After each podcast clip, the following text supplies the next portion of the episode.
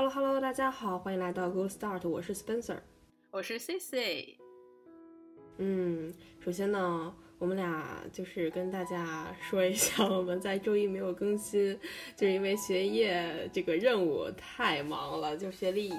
这个学业压力也很大，所以，嗯，首先在那个这一期的开头呢，先跟大家讲一下，我们以后，呃，就不是呃每两周的周一更新了。就是是一个不定期更新的节目，就是有什么，嗯，对对对，就想跟大家讨论的呃话题什么的，嗯，就是我们上网冲浪啊，或者说经历一些事，觉得有想跟大家聊的，然后就跟大家聊一聊，对，嗯。是的，我们这节目就呃像 Spencer 呃之前说的一样，就是我们这个节目就想说记录当下的一些想法嘛，就是我们不想说把这两个想星期两周固定的一个任务，就我们必须为了这两周去出一个什么东西，就是我们最主要还是想去自由的跟大家分享一些东西，所以就是可能有时候我们看的东西比较多，想说的比较多，可能一周两更也不一定啊。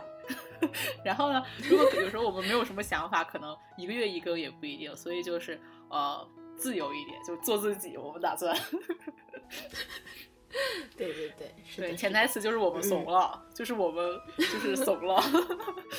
那就这一期的话，对，就是还是跟大家说一下，就是事先声明一下，上一期我们缺席了，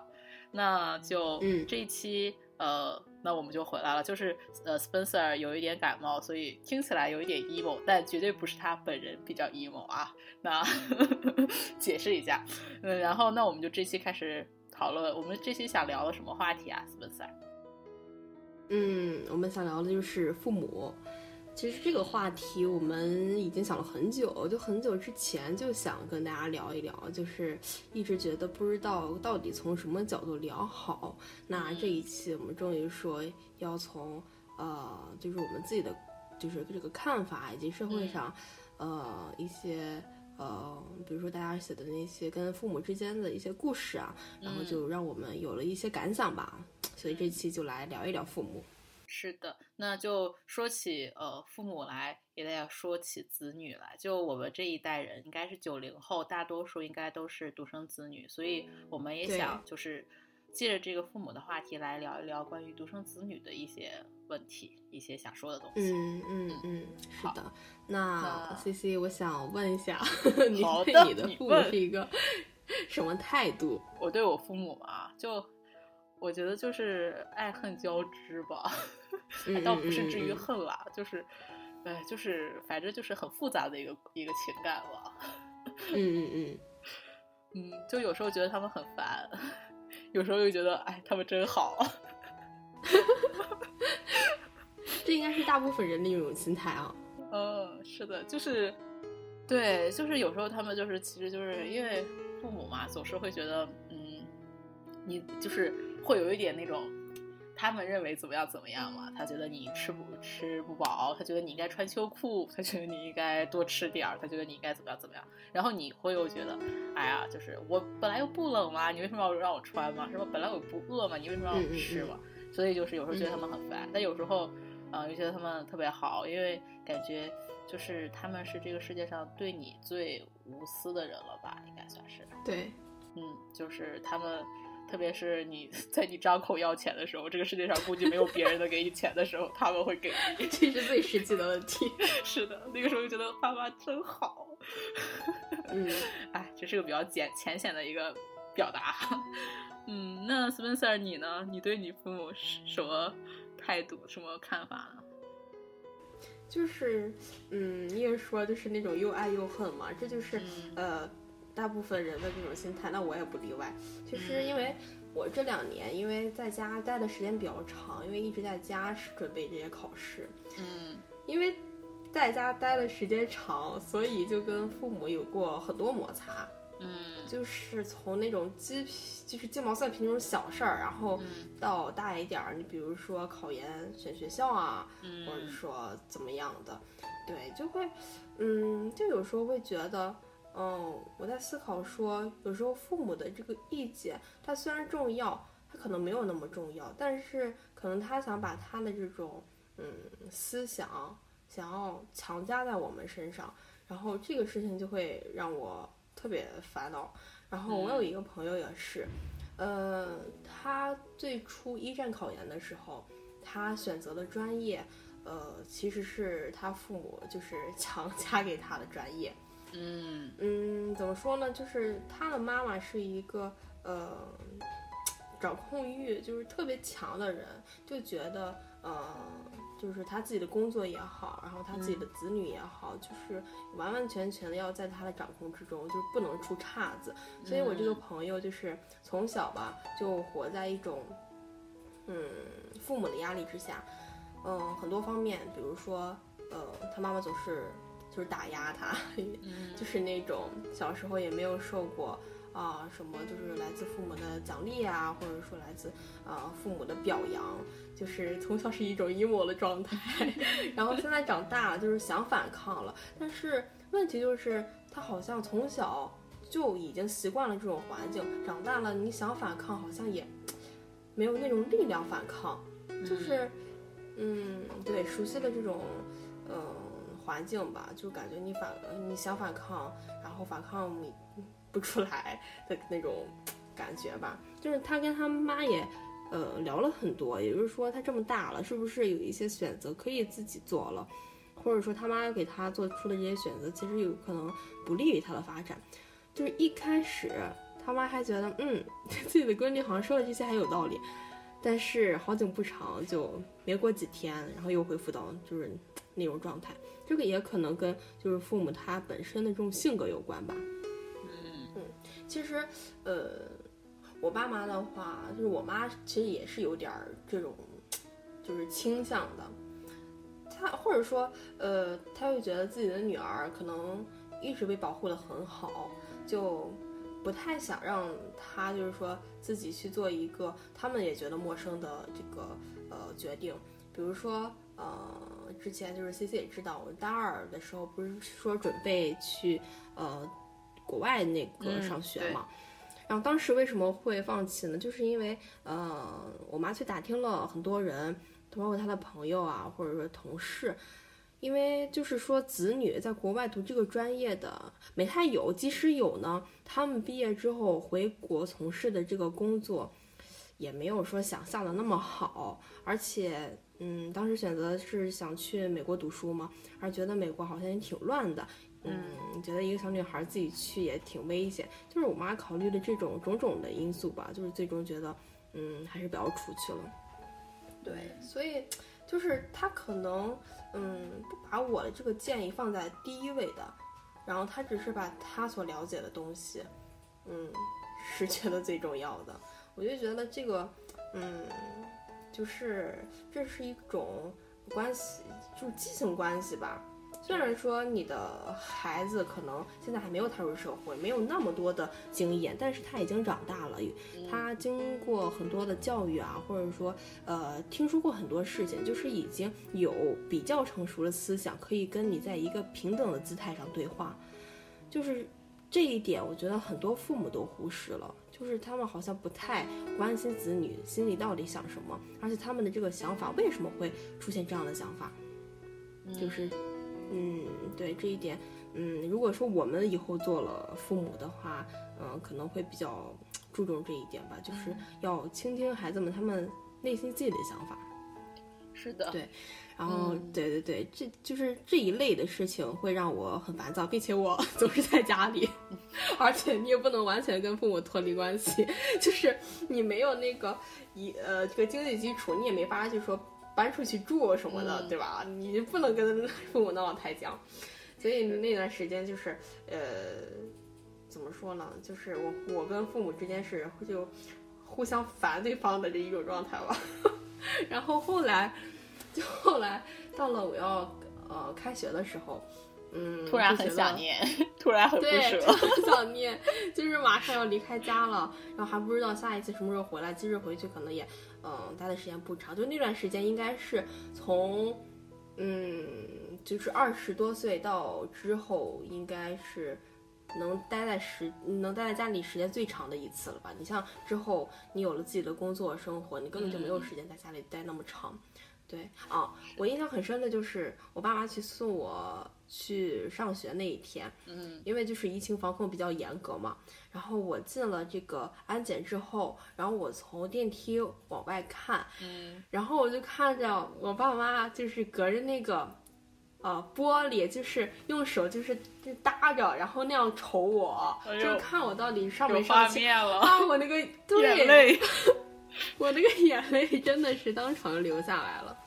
对，这还是父母跟孩子，你说无论是说之前有过怎样的摩擦，然后有过怎样的隔阂，嗯，其实他们对你的爱，这还还是说爱是第一位的，因为他们之前对。在你身上做的这种选择也好，给你就是其他，呃，就给你帮你决定的事情也好，他们也是本着就是说爱你这个，呃，出发点，然后去考虑的，就可能方式不太对，对，反正那一瞬间我就觉得，为什么要去，呃，跟他们顶上学啊，又为什么要去外地上学？我就在家里，天天待在家里，而待在家里的时候又会觉得，哎呀，怎么天天在家里啊？对，对，反正就是嗯父母跟孩子有父母矛盾点吧，是的。就很正常，是吧？没错，对，就像刚才苏苏老说的一样，就是那个他就是呃，就是都是出于这个爱的这个出发点嘛。其实就是就是你反而这个时候你就不能去苛责你的父母怎么样怎么样，因为他们是爱你的，所以这个时候会变成一个怎么说，就是嗯很难做到的一件事，就是你对他怎么样怎么样，他会说我是爱你的，我们是最爱你的，是吧？然后你你为什么不听我们的话呢？是不是啊？你这个世界上除了谁还能对这么爱你呢？怎么怎么样？其实有时候就是这个爱真的就是，哎，我们一直说嘛，爱其实是个是一把双刃剑，就是它有时候可以 像那个甜呃糖果一样，就是让你很甜蜜；有时候会像毒药一样让你很痛苦。就是就是我之前跟我是的是呃爸妈呃不是跟我爸妈聊，还是反正无意中说起来，就是嗯，他们在说教育孩子这件事，就是其实有时代性，我觉得他又说。呃，有一、嗯嗯他有一次去公园里遛弯儿嘛，有一个老大爷，就是大概呃七八十、六七十，反正就是六十岁以上了，然后就在那说说，哎，现在孩子还要听他想法，听他说，呃，他说你你要去理解他。他说，在我们那个年代，嗯还你要嗯你让你爸妈去理解你，你爸妈累了一天啊、就是干那么多活，为了养家糊口，回来还得听你理解，听你理解什么呀？然后一说一个大那个鞋把子就过去了，然后就说哪有那么多理解不理解的，是吧？就是就好像他就会觉得，嗯，那个时候的爸妈就会觉得，嗯，就是我既然挣钱又养你了，给你已经给你物质生活了，对吧？说我每天我也有一定的时间的，你你让我又要去忙工作，我要去听你理解你，我要去为你，还要为你想什么的，我哪有那么多时间和精力啊？哎，其实想想也是哈，你有时候总有时候做事情也是，就觉得我我怎么样怎么样，但是你也没有去想你爸妈怎么样，其实一样的。对，就就像我之前看的那个，嗯，看一个什么节目啊，他就是他们在说，就是就说是什么父母有时候不是说进入婚姻以后，他说我和你我已经不爱了，我和你已经变成什么亲情了。他说其实亲情是最难的一件事情，就是你看看你哦爸妈、哦对吧哦？你看看爸妈对你，然后你再看看那个呃你的爷爷奶奶对你。呃，或者对你爸妈那种就是情感，你觉得比爱情就是渺小吗？它反而比爱情更伟大。所以你你难道说你的爱情变成亲情了？其实亲情更难，因为需要太多东西需要去对对对，去弄我。所以其实就是，唉，就是就是又爱又恨，就是爱恨交织嘛。但没办法，就是其实我觉得这跟嗯叫什么？嗯独生子女也有一定的关系啊，就是像我跟 Spencer，我们俩都是嗯独生子女，就是爸妈的心思全都在我们身上，就是好的嗯坏的都全都能看到，只看到我们。但是像那种就是孩子比较多的，我们有一个朋友是吧？他就他家就是三个孩子，对对，然后对就看起来他会比较自由一点，因为他爸妈还、嗯因为他们他的弟弟妹妹都比较小，那他爸妈就会关注弟弟妹妹嗯的生活、成长，对他就没有那么大关心，然后适时关心一下，那哎有时候还觉得哎还不错、啊，就是若即若离的关系。就是父母他把那个心思如果全放在你身上的话，嗯，一方面虽然这是爱，但是会让人有负担的这种爱。然后像家里孩子比较多，他那个心思就比较分散嘛，也不是说全部这一整天全部瞅着你在干什么。对对，反正这种，我希望我们作为这种子独生子女，就是有好处有坏处。嗯嗯是的，嗯，对，说到独生子女了，那咱们再聊聊，就是关于独生子女的，呃，一些就说偏见吧。嗯我觉得，嗯，就是很多社会上的人啊，就感觉独生子女，你在家里就是那种，嗯，爷爷奶奶、爸爸妈妈都宠你一个人，然后也没有其他的小孩儿，然后跟你争宠，所有的爱都倾注在你一个人的身上，然后他们就会觉得独生子女就会很自私，嗯是然后也不考虑别人的感受怎么样。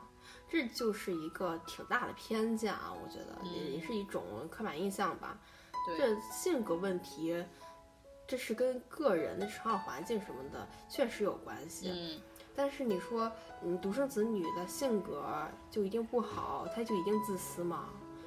这就是一个很大的误解跟偏见。我觉得嗯，就是我觉得其实就是不管独独生子女还是什么，他只要给你贴一个标签，这个就很容易标签化。现在很多人都会觉得独生子女很自，私但其实你说，嗯、不是独生子女，多胎子女他不自私吗？可能也自私啊，对啊对，吧？对啊，对，是的，就是这样，就是就，嗯，就像我昨天呃看到一个朋友圈里一个朋友发的东西一样，就是他他这种这种偏见有时候反而来自于自己父母才会，就是说他妈妈就说，嗯嗯有时嗯候说你的东西你不喜欢，我送给别人怎么了？呃，他说那这个东西不管是我喜不喜欢，就是我不想送给别人，就是是我的东西，我不想送，嗯然后他会说、嗯啊，你看你的独生子女就是挺自私的什么什么的，可是这这跟独生子女有什么关系吗？不是吧？对 吧？就有时候我觉得这种偏见，除了来自于就是，嗯，叫什么社会上，还有时候就是最亲的人反而嗯会、还会有这种就是这种偏见。但你看说独生子女偏见吗？嗯我觉得经过这个疫情，我觉得很多人会对九零后改观。哎，是的，是的，对他们会觉得啊，以前九零后就是那种啊自私的小孩子，然后只为自己。但是你看看，其实不一定啊，就是还是说你遇到什么事情啊，嗯嗯嗯，这个确实，就是我们就在努力的，是说，嗯，转变大家对独生子女这种看法。就是独生子女也好，非独生子女也好，就大家都是一样的啊。这种性格什么养成是自己慢慢的，嗯，就是形成的，不是因为说给你一个是否是不是独生子女这个标签，然后给你分类。嗯，对这个东西，嗯，就是就是呃社会的一个误解吧。其实我觉得我们作为独生子女，就是还有很多就是就是困境吧，我觉得是嗯对，就是呃，我觉得对未来的选择这一块儿也有很多的，就是呃叫什么纠扯、纠缠、牵扯。就像之前呃我们呃一起聊，就在说，那以后我们找工作或者是生活在哪里？那呃，我觉得可能男生还会好一点，或是什么，我我也不知道啊。但是我了解的着女生的话，都会觉得，嗯，就是要离爸妈近一点，或者是呃，至少把嗯爸妈接到身边来住这种的，就至少是嗯，呃当然会考虑这个因素对，会。考虑这些因素。但好像你看看那种叫什么多生子女，好像就还好，就会觉得，呃，反正哎，那个时候他们好像是不是都会觉得，哎，反正养父母怎么样，这么多人呢，不全是我一个人的事儿，哦 对吧？嗯，然后但我们好像这些独生子女会觉得，就是以后的呃父母的养老的重任啊，都在自己身上了。哪怕你要送他去养老院，没办法的情况下送他去老家了，嗯你也要、嗯你也要去看他呀，对吧？你也要去、去照顾他、关心他呀。你不能说你一个人在海南，一个人在东北吧？然后对对对，还是会考虑这些因素，所以就有时候还觉得独生子女其实未来压力还是挺大的。嗯嗯是，嗯，说到这个养老问题，就是，嗯，像独生子女，我们经常说这个话题，嗯就是独生子女结婚之后，有两个年轻人。啊、少要负担四个老人，多要负担这个八个老人，对吧？是的，现在医疗水平这么好力，是，哦，对对对，活的大家活的这个年龄大家又会养生。就是，就是他的压力会很大，嗯但是，嗯嗯，换一个角度来说，这个养老问题也其实对于独生子女来说也是一个好处吧。你像那种多生的，嗯，他们兄弟姐妹之间，就是可能就会相互推卸责任。是的，这种对，就是因为养老，然后在这个兄弟姐妹之间的这个矛盾突出问题，我觉得挺大的。嗯因为你这个成家立业之后，你有自己的生活了，也有自己的工作，你不可能说把所有的精力要放在这个你父母上，而且你也会考虑到，哦，反正我不去管，然后我的其他什么哥哥姐姐、弟弟妹妹也会嗯管，是，就会出现这么一种对现象，反而说这个独生子女，你只有就是只有你一个孩子，然后你以后就工作，呃，或者说那个在其他地方定居，你可以考虑，嗯，就是把父母接过去啊，嗯然后或者说呃刚才说的那个养老养老院的那个问题，对，就是我全心全意的，就是把父母就是放在我的心上，我也不会去考虑推卸责任，然后我也不会考虑说，啊、那个我不管，然后其他人也会管，就是不会考虑这种事情，我反而好像对这个父母就是将来的这个老年生活是一种保障吧。是的，就是好好坏，反正都是你一个人的事儿了。嗯，对，那就就是，但有时候我觉得，作为我们这种独生子女，还挺孤单的。就是嗯有时候你嗯会少了很多，少了一些，哎，那种陪伴吧。就像有时候我我我有问题、有事情，或者是呃心情不好的时候，或者怎么样的时候，呃想找朋友聊天，那朋友可能都在忙，或者是你不愿意打扰朋友，那个时候你会觉得没有人说。但是好像兄弟姐妹好像跟你有一层血缘关系在，你反而可能会觉得嗯跟他们说。就是亲情的魅力所在吧，你可能跟他说，反而就没有什么压力，就觉得反正都是亲人亲人嘛，然后就会跟他对，一个打过，对你一个电话就可以打过去。对啊，然后这个 什么干什么？对啊，但是哎，有时候其实我们想想，其实，嗯，在现在不能改变的条条件下，我们反而更重朋友，其实就是把朋友当做一些兄弟姐妹吧。我觉得，他们，嗯，对啊，就是可能，嗯、在很多时候也是会给你一些。就是支撑啊，或者什么的，就是呃，我觉得我们这一代更面临这样的问题，就是在在以后，呃，我们这个独生子女在外出啊，或者是怎么样的情况下，你有一些朋友啊，你可以说朋友帮忙照顾一下爸妈啊，或者是没事儿去看一看，或者是呃留下一下手机号啊，或者互相就是到时候有什么问题啊什么的。我觉得其实有我们现在的朋友也在发挥这种嗯兄弟姐妹的一些功能，所以有时候我们在会说朋友更像家人，或者是朋友就是家人之类的。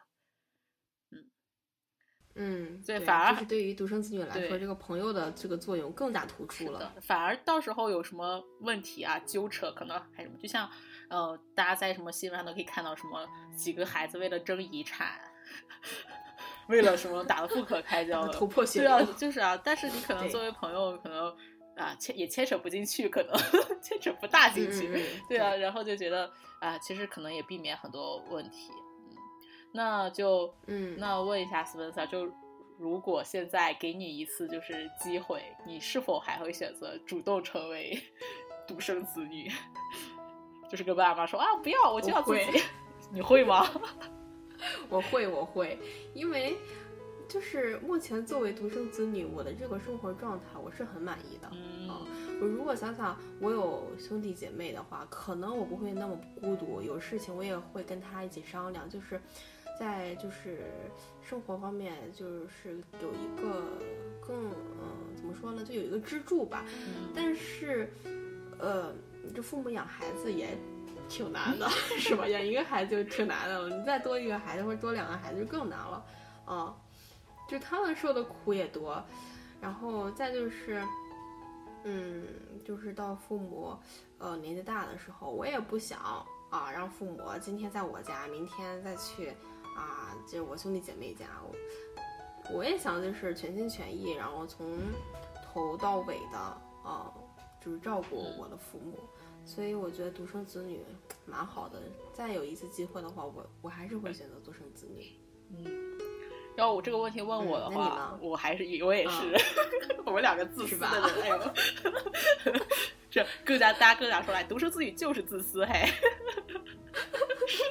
我我是觉得就是一一是像那个什么他说的一样，就是嗯，这个养孩子问题，但是我其实奉行的原则不太一样，就是哦，就是一个就是人家不是说嘛，养放羊一一只羊也是赶什么是吧？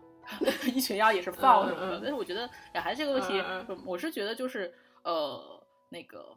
就是我在现实生活中看到这么多那种最后呃这种兄弟姐妹是吧？就是因为一些问题，就是弄到就是头破血流，然后结局不是很好的，我会觉得就真的像呃说还是一个孩子，就是你的所有的问题啊，所有的你的呃。责任都是你自己承担，你的就是你享受了多少幸福，你也回馈多少，要回馈多少东西。所以有时候还觉得，哎，这比较公平哈，至少爸妈的爱全给了我，那我的也要就是就为了爸妈是吧？但有时候以前他们好好多孩子可能哎，爸妈也没怎么爱我，也没怎么什么，我我我就觉得，但其实有时候会想，就是还是有时候会想啊，觉得如果有。独生子有个如果有那个独生子女有那个兄弟姐妹就好了，因为在有时候你会觉得就是像我们出去出去学习啊什么的，或者上学工作啊什么的，你会觉得哎呀有一个人如果在家里或者是有一个人能照顾就好了。可是你反过来一想，那那个人想说，那那个兄弟姐妹说，那你为什么不在家照顾呢？对吧？又来矛盾了啊！那我为什么照顾你不照顾呢，是吧？就是我今天照顾一个月，你明天就照顾一个月啊？然后怎么？我觉得还是算了，想想，哎，还是算了。嗯嗯，所以呢，我们就是聊完独生子女了，那我们再转回去聊一聊父母。就是，呃，我觉得其实父母对我们的影响其实还挺大的。就是，嗯，对，我觉得就像那个刚之前 Spencer 说的一样，就是啊，他。妈妈对他的那种什么啊，或者什么，但是其实好像，唉，我觉得原生家庭真的很重要，哎，嗯嗯嗯嗯嗯，对，这是倒是真的。就我们网上冲浪的时候看到，呃，很多年轻的人都是说，他们小时候或者说青春期就跟父母关系紧张的时候，就是他父母所做的那些行为啊，就。不能算得上父母了。我记得印象很深的一个就是，呃，这个女网友当时好像是因为谈恋爱啊早恋，然后他爸把他的那个门给卸下来了，然后把他房间所有的抽屉什么全部翻了一遍，然后把他的手机给砸了。我就想说，你想想，如果自己是那个女网友的话，当时该多么绝望。就是早恋这个问题，